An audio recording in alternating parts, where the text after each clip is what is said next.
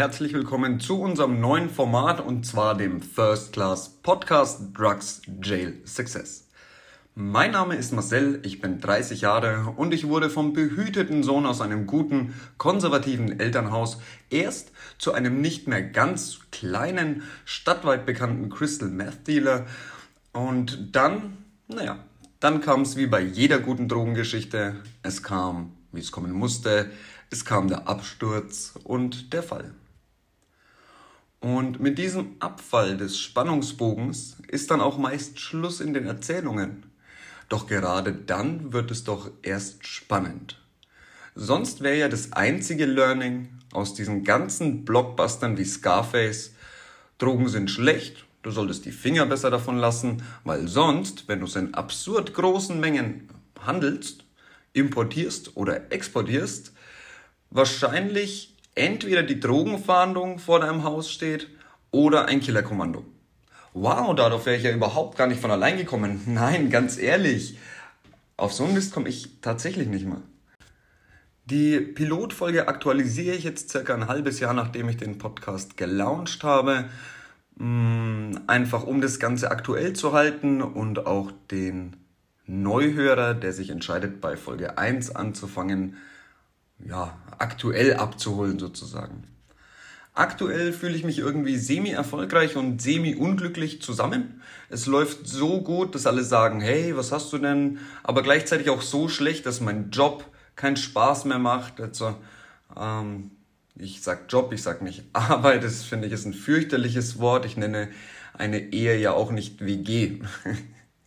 Ich fühle mich gleichzeitig so gut wie nie, was meine Familie angeht, denn immer wenn ich meine Kinder ansehe, mit ihnen spiele, lerne oder herumalbere, immer dann fühle ich mich 100% glücklich.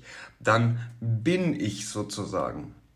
Und gleichzeitig fühle ich mich so beschissen wie nie, was meine Familie angeht.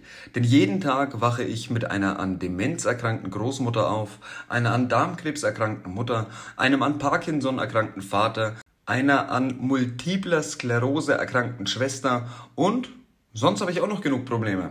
Aber so richtig. Beispielsweise in der Ehe. Da ist nicht wieder gut mit dem Gespräch. Und so schön ich es mir auch vorgestellt habe, zwei Kinder zu bekommen mit meiner Frau und erst dem ersten Kind und dann den zweiten, also zwei Kinder habe ich jetzt, Emmy 4 und Sophia, die ist aktuell zwei geworden vorgestern. Und ja, in dieser Konstellation die Jahre vielleicht in Form von Kalenderblättern an uns vorbeiziehen zu lassen, älter zu werden, anzukommen, zu genießen, was man hat und gemeinsam, beständig und als Team den Herausforderungen zu trotzen, die noch vor einem liegen. Menschen, die sich mit Stolz im Spiegel ansehen könnten.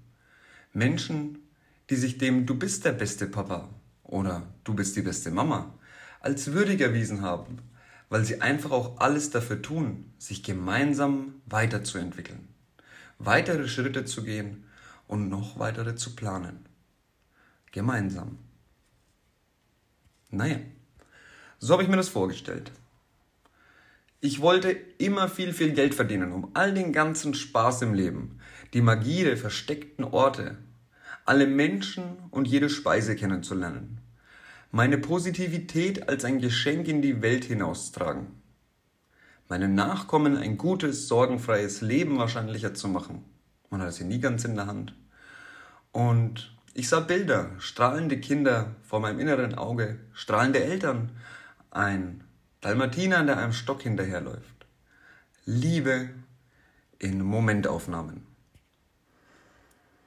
Meine Frau und ich, wir kennen uns unser halbes Leben, so ziemlich auf das Jahr genau. Ich hatte eine Freundin davor, die Jasmin, meine erste Liebe, von der werde ich euch dann noch erzählen, ähm, wie auch von meiner Frau natürlich, wie es alles so entstanden ist. Und ich kam damals auf Ecstasy in die Schule und ging die Treppen, also albern breite Stufen hinauf und kam auf den Boden des zweiten Obergeschosses an. Dort sah ich sie, meine jetzige Frau.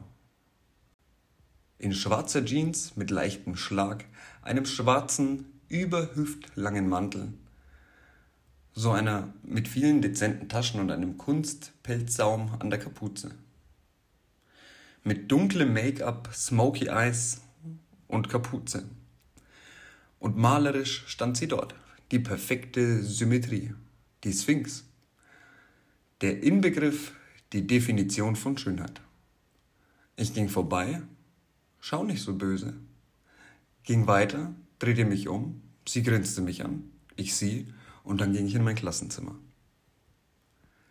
Das war die erste Minute, die ersten paar Sekunden, der Anfang einer Liebesgeschichte mit Höhen und Tiefen, mit Liebe, Leidenschaft, viel Sex, Streit, Drogen und Gefängnis.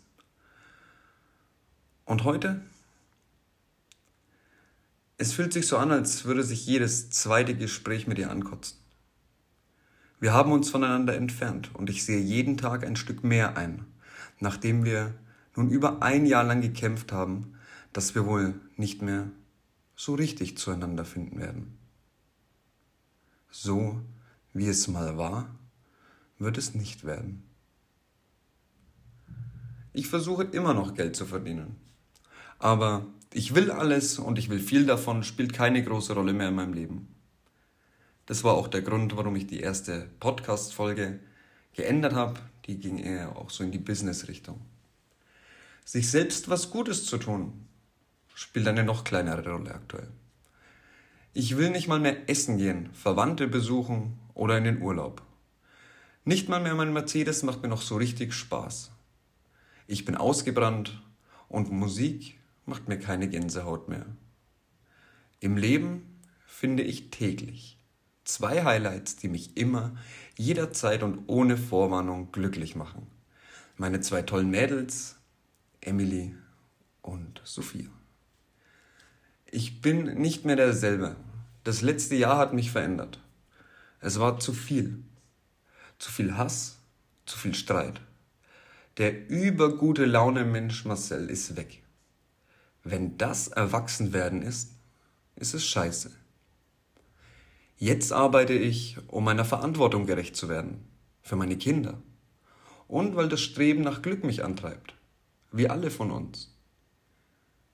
Ich will nicht einsehen, dass es das schon war. Doch wahrscheinlich war es das tatsächlich. Es war wie eine Bilderbuchgeschichte. Und heute kann ich meiner eigenen Wahrnehmung nach in einem goldenen Käfig alles erreichen. Aber der Frame ist gesetzt die Seifenblase im Luftschloss der Traumfamilie so geplatzt, dass es das luftige Gemäuer gleich mit weggefegt hat. Die Luft ist raus.